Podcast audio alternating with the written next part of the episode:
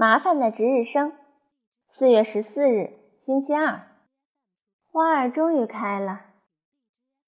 值日生要做的事情很多。早上第一个到校开门，课间擦黑板、倒垃圾。我喜欢当值日生，可是值日生是全班同学轮流当的，一个多月才能轮到我一回。上周我已经当过值日生了，今天轮到了胡小图。昨天放学，我跟他说，用两袋牛肉干加一块橡皮换开门的钥匙。也就是说，早上我来帮他打开教室的门。胡小图坚决不同意。他的想法第一次和我一模一样。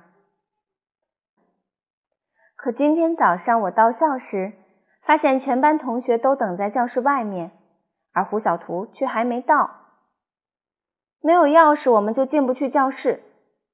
等到胡小图气喘吁吁的跑来，离上课不到五分钟了。原来胡小图生怕把钥匙弄丢了，就把它藏来藏去的。等早上起来的时候，却找不到了。我真高兴胡小图来晚了，这样我就可以帮他一起扫地、擦黑板、倒垃圾了。我们一起扫地的时候，比赛看谁能扬起沙尘暴。胡小图胜利了，他满身满脸都是灰，我也好不到哪儿去，鼻子、嘴巴黑了一圈儿。看到田老师出现在走廊上，我赶紧去倒垃圾。其实我最喜欢倒垃圾了，顺便可以玩一会儿单杠，爬一会儿篮球架。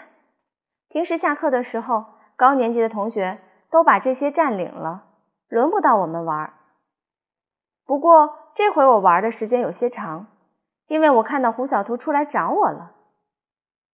胡小图说：“田老师让我赶紧回去，还让我们把脸洗干净再去上课。”我们很听话，走进水房乖乖的洗脸。可是洗着洗着，一不留神就打起了水仗。最后，生气的田老师亲自出马，压着两只落汤鸡回到教室。我突然想起来，垃圾桶让我丢操场上了。